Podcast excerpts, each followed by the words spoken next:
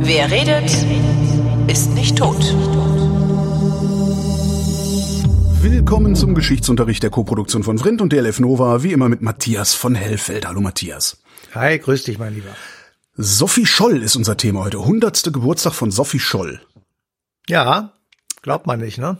Nee, irgendwie, aber naja, es ist halt alles in Schwarz-Weiß. Darum sieht es auf so eine ganz komische Art zeitlos alt aus, finde ich. Ja, ähm, sie ist auch insofern äh, zeitlos, weil sie ist so eine Art deutsche Heldin. Sie ist ja. äh, so eine Art Jeanne d'Arc äh, in Deutschland geworden. Ähm, Im Übrigen durch ein Buch äh, aus ihrem Hause sozusagen von ihrer Schwester Inge, die in den 50er, Anfang der 50er Jahre ein Buch über die Weiße Rose geschrieben hat und über ihre äh, beiden Geschwister Hans und Sophie Scholl. Und da ist Sophie ähm, vielleicht etwas zu Unrecht sehr stark in den Vordergrund gehoben worden. Und seitdem ist sie sowas tatsächlich wie eine deutsche Heldin. Sie steht stellvertretend für das gute Deutschland, für das intellektuelle Deutschland, für das humanistische Deutschland, also für all die Dinge, die seit der Aufklärung und Immanuel Kant und anderen Gestalten also für uns eine große Rolle spielen. Und das hat sie so ein bisschen fortgetragen über diese zwölf Jahre. Und deswegen hat sie halt diesen Status bekommen, neben Stauffenberg, äh, der so 20. Juli, also mhm. diese diese Ecke. Und ähm, das war sozusagen der genehmigte Widerstand, sagen wir es mal so. Mhm, aber äh, gerade wie du Stauffenberg sagst, ich habe mir tatsächlich, während du referiertest, habe ich mir Stauffenberg äh, in die Notizen geschrieben, weil ähm, da wird ein aberwitziges Getöse drum gemacht um diese diese äh, Hitler-Attentäter ähm, und die werden als äh, Helden gefeiert, was ich irgendwie äußerst fragwürdig finde. Sophie Scholl ist einfach nur da. Ich habe nicht das Gefühl, dass es so ja, dass so ein riesiger Tamtam -Tam gemacht wird um Sophie doch, Scholl. Doch schon. Es gibt viele Gymnasien, die Sophie Scholl Gymnasium heißen. Es gibt Straßenplätze und andere Dinge, Stimmt. die nach ihr genannt worden sind. Es gibt Unmengen von Büchern, äh, jetzt natürlich auch zu ihrem hundertsten Geburtstag. Und wenn man sich so ein bisschen mit der Geschichte von ihr beschäftigt, dann ist es ja auch tatsächlich eine außerordentlich mutige, äh, junge, intellektuelle Studentin gewesen, die in München äh, gelebt hat und die aus einem Milieu kommt, und das ist eigentlich, finde ich, noch sehr viel interessanter. Ein Milieu kommt, äh, von dem wir lernen können, wie man Kinder gegen ähm, ich sag mal, Radikalität impft, wie man gegen Popul Populismus und gegen Faschismus und so weiter eben Menschenverachtung sozusagen, also es war eine sehr offene Familie, es wurde heftig diskutiert, es war also keine Familie, in der es Zwang gab, aber es gab Regeln. Also es ist jetzt nicht so, dass das alles völlig easy war, aber es gab eben Regeln. Und die Eltern waren den Kindern zugeneigt und haben also mit ihnen diskutiert über äh, Gott und die Welt. Und da schleift sich sowas ein, sozusagen, so ein wacher Geist, der eben auch Dinge erkennt, die nicht rechtend sind und der kriegt auch sehr schnell so eine Art moralischen Kompass, in dem er dann, von dem er dann gesagt bekommt, das tue ich oder das tue ich nicht. Dessen völlig ungeachtet, und das ist ganz wichtig zu wissen, waren sowohl Hans als auch Sophie Scholl am Anfang ihrer, ihres Lebens ähm, von der nationalsozialistischen Idee durchaus überzeugt. Also Ach. beide waren in den Organisationen drin und ja, äh, du musst dir überlegen. Ist man, da nicht, ist man da nicht so rein wie in die in die äh, FDJ, also in die äh, äh, Nein, nein, nein. Nee, ach so. Nein, nein. Also äh, wir, wir müssen jetzt sowieso über die Hitlerjugend reden, also deswegen mhm. kann man damit doch gleich anfangen. Also ähm, du musst immer klar vor Augen haben, Sophie Scholl war am Tag der sogenannten Machtergreifung, die eine Machtübertragung war an Hitler, zwölf Jahre. Mhm. Knapp zwölf Jahre. So, und äh, das heißt, sie ist im, im Grunde genommen relativ jung, völlig natürlich noch nicht in der Lage, politische Dinge in großem Zusammenhängen zu sehen. Sie fand das natürlich auch toll, dass sie jetzt auf einmal der Bannerträger oder die Trägerin der Zukunft äh, sein sollte. Äh, sie hatte den Spruch gehört, wir fegen das Alte und Morsche hinweg. Ähm, ah. Sie werden das Rückgrat der neuen Gesellschaft. Das fanden sie natürlich alle toll. Ähm, man muss wirklich wenn man sich mit jüngeren Leuten im Widerstand beschäftigt und auch mit der Jugend im Dritten Reich, dann muss man vor Augen haben, dass am Anfang, ich sag mal so bis 36, 37, die Nazis das relativ geschickt gemacht haben. Ja. Sie haben äh, den Kindern die Möglichkeit gegeben, von ihren Eltern wegzugehen, zum ersten Mal organisiert mit staatlicher Obhut. Äh, sie haben äh, dort ein Leben inszeniert in Fahrten, in Freizeiten, in ähm, Einrichtungen, das jugendgemäß war. Das speiste sich sehr aus den Traditionen der deutschen Jugendbewegung, der bündischen Jugend. Es gab sehr viele äh, Jugendbewegte, die in der Hitlerjugend am Anfang, nur am Anfang, ähm, Funktionen inne hatten, die das Ganze wirklich auch relativ attraktiv gestalten konnten. Das kann man zum Beispiel daran merken, dass am Anfang die Hitlerjugend mit den gleichen Zelten unterwegs war wie die Jugendbewegung. Mhm. Ja, den berühmten Koten. Äh, irgendwann hat man dann gemerkt, dass diese Kote, das ist so ein, ein vierblättriges Zelt, das du zusammenbinden konntest. Das ja. Äh, kommt aus, den, aus dem Lappischen, wird oben an ein Holzkreuz aufgehängt und das Tolle daran ist, es hat in der Mitte ein Loch, so dass du dann in deinem Zelt ein kleines Feuerchen machen kannst und der Rauch oben abzieht. So, und irgendwann haben die gemerkt, ähm, oh, wir übernehmen hier äh, Dinge von Organisationen, die wir verboten haben, die wir bekämpft haben am Ende der Weimarer Republik, die also sozusagen äh, uns versuchen zu infiltrieren. Das war tatsächlich auch die, die, die Sorge, weil man gemerkt hat, dass diese Leute aus der Jugendbewegung extrem attraktiv das machen konnten für Kinder, für Jugend, für kleinere Kinder. Mhm. Und ähm, dann äh, begann sozusagen ein Umdenken innerhalb der äh, Hitlerjugend und am 1. Dezember 1936 gab es das berühmt-berüchtigte Staatsjugendgesetz. Das bedeutete, es gibt nur noch eine einzige erlaubte und subventionierte Jugendorganisation, das ist die Hitlerjugend unter BDM, also Bund Deutscher Mädel und Hitlerjugend. Mhm. Und das war organisiert ab sechs Jahre. Da beginnst du im Jungvolk bei den Pimpfen und dann gehst du ab zehn in die Hitlerjugend und ab 18 gehst du in den Arbeitsdienst und so weiter. Und um das zu verstehen, was dahinter steckt, und ich will das jetzt nicht alles zitieren, aber ich, es muss also jeder, der sich damit beschäftigt, muss unbedingt eine Rede von Hitler lesen ja. Die gehalten wurde am 4. Dezember 1938.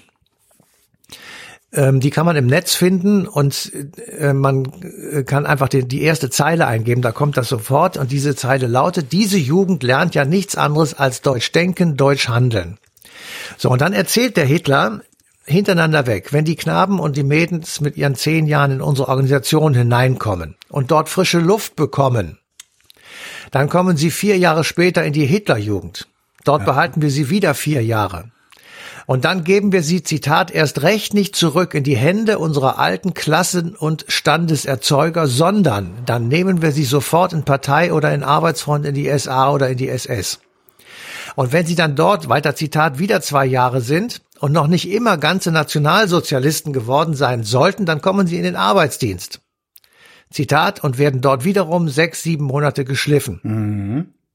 Und wenn dann noch etwas an Klassenbewusstsein oder Standesdünkel da ist, dann übernimmt die Wehrmacht zur weiteren Behandlung auf zwei Jahre. Und wenn sie dann nach zwei oder drei Jahren zurückkehren, dann nehmen wir sie, damit sie auf keinen Fall rückfällig werden, sofort wieder in die SA, SS und so weiter. Und jetzt Zitat, und sie werden nicht mehr frei ihr ganzes Leben. Und sie sind glücklich dabei. Zitat Ende. Ja, und er hätte Recht behalten, vermutlich. Ja, er hätte Recht behalten, aber ich habe ja schon des Öfteren mit dir über Diktaturen geredet. Ja. Dazu gehört ja dieses System auch. Ja. Und diese Diktatur hat einen selbsttötenden Mechanismus immanent bei seiner Geburt. Weil der letzte Satz, und sie werden nicht mehr frei, mhm. der bedeutet immanent, dass all die, die doch frei sein wollen, zum Widerstand gehören. Ja. Und dann kommt das Problem auf, dass jede Diktatur und jedes ähm, autokratische System etc. etc. Das kann man ja heute jeden Abend in den Nachrichten sehen, hohen Aufwand betreiben muss, um, ich sag mal, eine Handvoll Dissidenten in den Sch in Schach zu halten. Im Prinzip ja. Mhm. Also wenn du die Relation siehst, ist es eine Handvoll, das stimmt. Also, und jetzt ist die Frage, wie haben das, äh, hat das Sophie Scholl oder Hans Scholl, äh, wie haben die das erlebt? Oder auch andere, also Willi Graf oder so, die auch bei der Weißen Rose waren. Und da kann man feststellen, dass beide oder alle so ein Aha-Erlebnis hatten. Mhm. Nach dem Motto, wenn die das machen, irgendwas, ja. was sozusagen gegen diesen Freiheitswillen verstößt oder gegen die Erziehung im Elternhaus und so weiter, das kann nicht richtig sein. Bei Hans Scholl war es eine Ohrfeige vor versammelter Mannschaft. Aha. Und bei, ähm, bei Sophie Scholl war es das Verbot von bestimmten äh, Literaten, die zu Hause bei ihnen im Bücherschrank stehen. Mhm. Die durfte man nicht mehr lesen.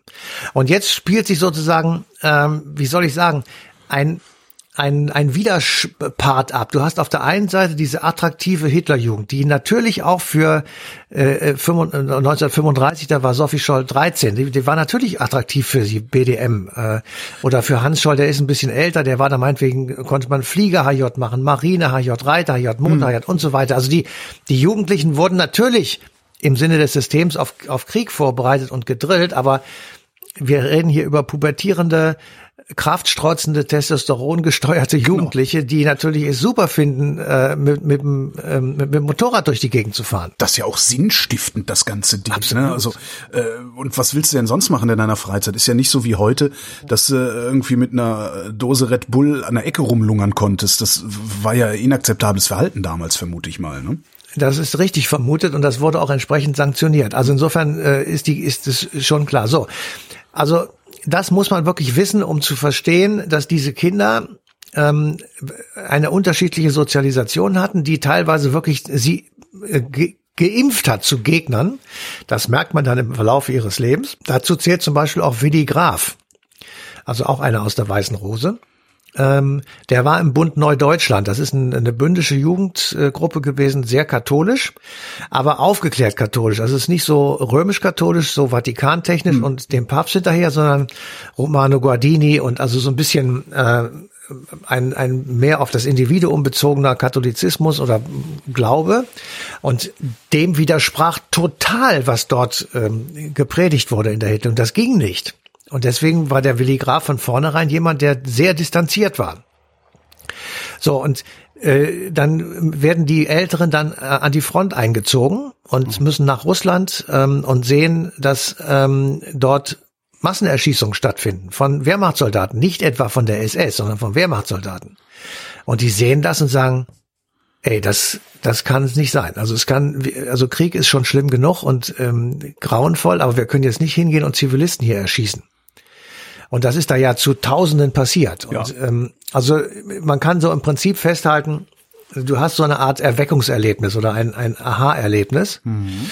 Und dann kam bei den äh, Geschwister Scholl beziehungsweise bei vielen aus der Weißen Rose dazu, dass sie eben an der Münchner Universität auf äh, Professoren getroffen sind, die so und so waren.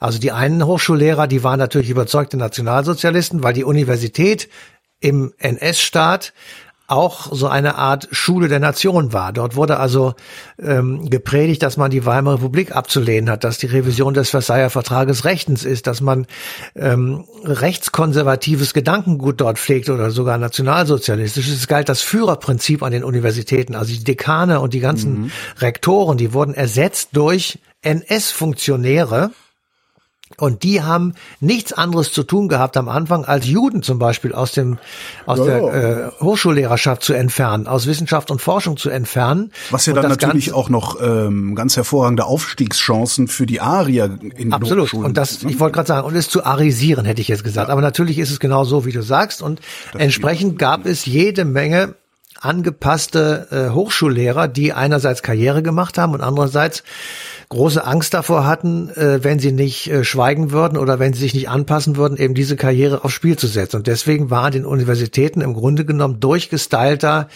Unterricht im Sinne des NS-Staates. Und wenn du dann an einen Hochschullehrer geraten bist, beispielsweise in Philosophievorlesungen, der unter dem Deckmantel der Vermittlung von Wissenschaft in diesem Falle Philosophie, mhm. äh, sozusagen äh, Widerstandsrhetorik eingepackt hat. Das waren ja alles hochintelligente Menschen, die kriegen das hin. Und wenn dann eben sehr intelligente Studenten auf deiner Zuhörerbank sitzen im Auditorium, dann kriegen die das auch mit. Und äh, so ist das hier auch gewesen. Dann kriegen die auf einmal mit, dass es da einen, das war der Professor Huber, der berühmte, äh, der dann also äh, für sie sozusagen eine Art Spiritus Rector wird, also der ähm, sie sehr davor warnt, das zu tun, aber andererseits eben auch äh, sie intellektuell ähm, fordert und fördert und da kommen dann sozusagen die Inhalte der Flugblätter dabei raus, die teilweise sich im Prinzip zurückziehen oder basieren auf Vorlesungen, die sie an der Universität gehört haben, ohne das jetzt im Einzelnen zu erwähnen. So, und dann irgendwann das kann man bei vielen anderen Jugendlichen oder jüngeren Leuten, die im Widerstand sind oder gewesen sind, auch merken. Dann wird es irgendwann so eine Art Schneeball, der wird immer größer, weil du, du machst das erste Flugblatt, ähm, du kriegst Informationen von der Front, die ja zu der Zeit, von der wir hier reden, ähm, schon auf dem Rückzug war, also ähm, wo du denkst, boah, also die Soldaten, also man muss auch noch dazu sagen, das habe ich eben vergessen, hm. ähm, Widerstand oder Ablehnung des Systems ist natürlich dann schwierig, wenn dieses System extrem erfolgreich ist. Und ich sag mal so, 1939 hat der Zweite Weltkrieg begonnen, bis 1940 waren es nur Blitzsiege. Da war die, die Hitlerjugend, die hatte so Landkarten bekommen, da konnte man ha Hakenkreuzfähnchen draufstecken. Und dann haben die Kinder sich daraus einen Spaß gemacht. Überall dort, wo deutsche Truppen waren, wurde ein Hakenkreuzfähnchen gehisst auf dieser Landkarte. Mhm. Und dann konnte man sehen, wie das von Woche zu Woche weiter nach außen ging. Also immer weiter, immer weiter, immer weiter. Irgendwann waren sie kurz vor Moskau. Das war dann irgendwann 41. Fühlt und sich gut dann, an, wenn man solche Spiele spielen kann. Ne? Oh, guck mal, wir werden immer mehr. Hm? Ja, genau. Das ist, aber wir reden hier von Kindern. Also ja, wir ja. reden von Jugendlichen und Kindern und wir reden immer noch davon, dass eben, ähm, also inzwischen war dann Sophie Schell schon 20, Scholl schon 20, das, da ist sie dann natürlich mhm. nicht mehr so ähm, blind, aber andere schon. Und das macht etwas mit diesen Kindern. Na, wo du blind sagst, was man ja nie vergessen darf, ist, die Informationslage war ja damals praktisch null. Wenn jemand hingegangen ist und gesagt hat, hier ist eine Karte, da stecken wir jetzt Fähnchen hin, wo die Wehrmacht überall hinmarschiert ist, dann hast du abgesehen von der Information, wo die Wehrmacht überall hinmarschiert ist, überhaupt keine weitere Information. Du weißt nicht, ob das stimmt, du weißt nicht, was die Wehrmacht da gemacht hat, du, du weißt ja gar nichts. Es ist ja nicht wie heute, wo du selbst vor Internetzeiten warst du ja besser informiert, weil du Radio, Fernsehen und, und, und ja eine freie Presse hattest. Das gab's damals ja alles gar nicht mehr. Das gab's damals nicht. Und ähm, das Einzige, was sie machen konnten, sie konnten Radio London hören, Thomas Manns Vorlesungen ja. im Radio. Ähm, das haben sie auch teilweise gemacht. Sie haben dann ähm, das teilweise auch äh, in diese Zettel mit einfließen lassen die sie da diese Flugblätter mit einfließen lassen. Aber in dem Moment, also das muss man sich wirklich klar vor Augen halten, um das auch wirklich richtig einschätzen zu können. In dem Moment, wo du sagst, in einer Diktatur, ich drucke Flugblätter, ja hast du ja nicht nur das Problem, dass du dieses Flugblatt erstmal aufschreiben musst und irgendwie äh, drucken musst. Du musst Papier besorgen. Du musst eine Infrastruktur aufbauen, wie du das verteilst. Du musst dir überlegen, wo du das verteilst. Du musst dir überlegen, wann du das verteilst und du musst dir überlegen, was du tust, wenn jemand Verdacht schöpft. Und du musst genau dir überlegen, mit wem du über was redest.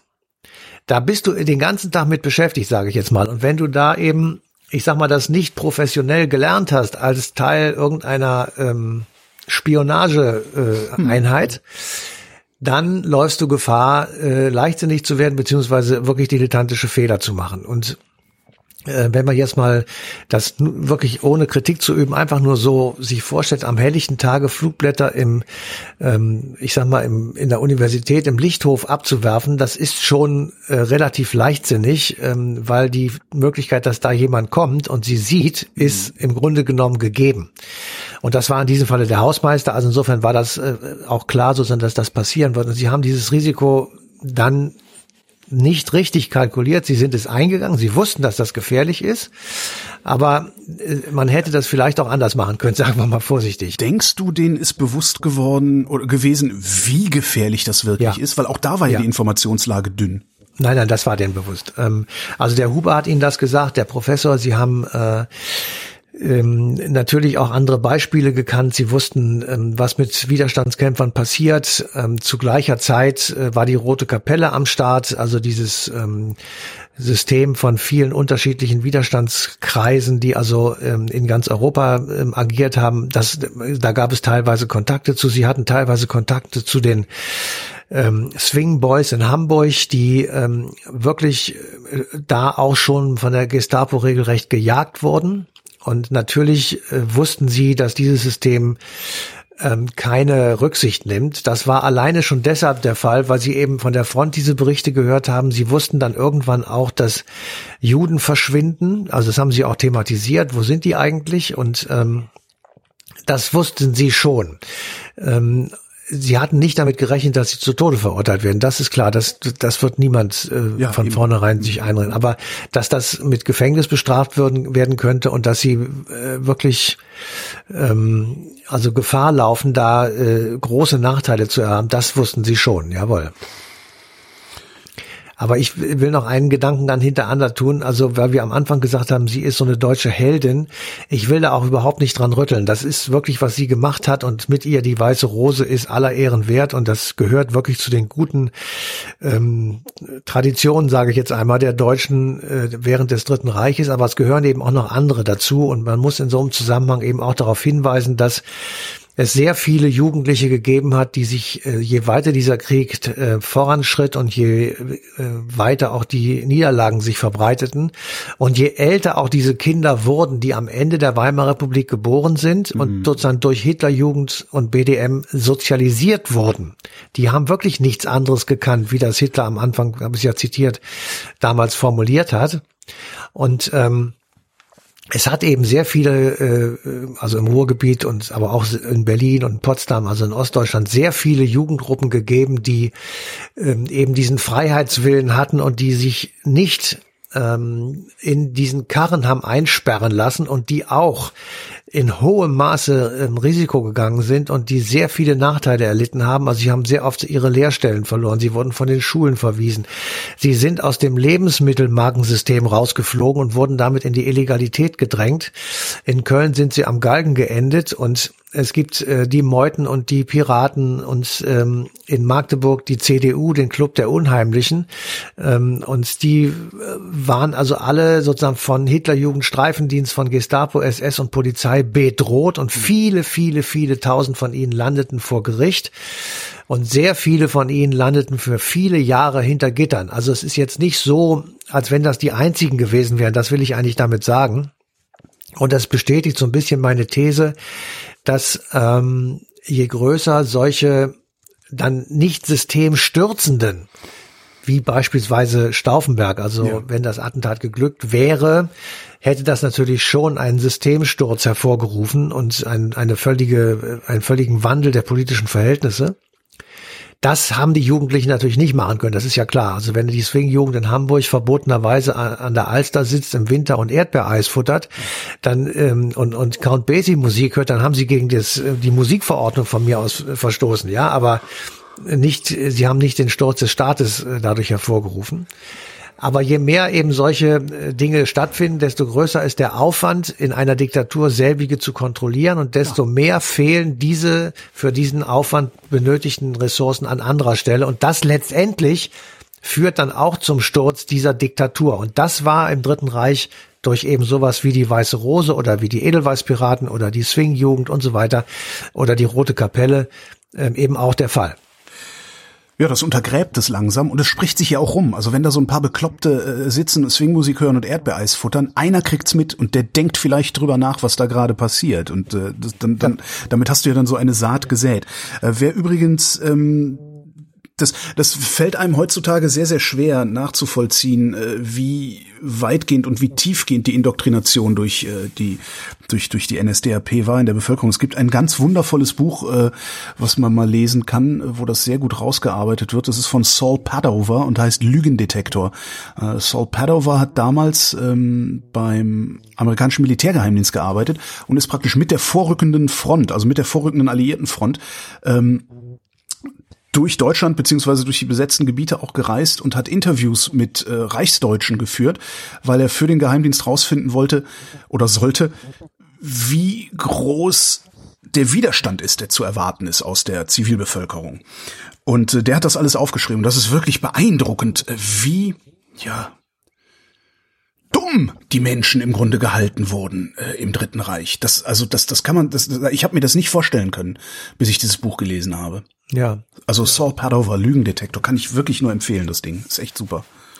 Also, also wirklich so eine, so, so, dann eben genau diese, diese Alterskohorte wie Sophie Scholl äh, hat er da auch drin und sagt, oh ja, da ist halt eine Frau, die wusste nicht mehr, wer Bismarck war. Die war bei Kriegsende Mitte 20, die wusste nicht, wer Bismarck war. Ja. Äh, solche Sachen halt. Und, und hat sich für unpolitisch gehalten, wenn sie mit Fähnchen gewunken hat und so. Also es ist irre, ja, ja. Ja, aber das ist eben, äh, wenn du, wenn du eine staatlich kontrollierte Propaganda machst, ja. dann äh, wirst du das genau her, ähm, herausbringen. Ja. Ähm, und überall dort, wo es eben keine große freie Presse gibt und überall dort, wo Propaganda von Staatswegen ja. organisiert wird, ist diese Achtungsfahne sozusagen hochzuheben und zu sagen, das wird schlecht schlecht enden. Und das tut es auch. Also das ja. tut es sowohl in Russland als auch in, ähm, in anderen Staaten. Und du musst dann einfach versuchen, also wenn du es von außen betrachtest, kannst du sowieso nur zugucken und mhm. irgendwas sagen. Aber im Grunde genommen äh, ist das der Anfang vom Ende. Ich bin ja auch wirklich gespannt auf die NordkoreanerInnen, wenn die mal befreit werden irgendwann. ja. Tatsächlich, das ist nochmal, auch bestimmt nochmal ein sehr interessantes psychologisches Ding. Naja, das äh, dauert wahrscheinlich aber noch ein paar Jahre. Matthias ja. von Hellfeld, vielen Dank. Bitteschön.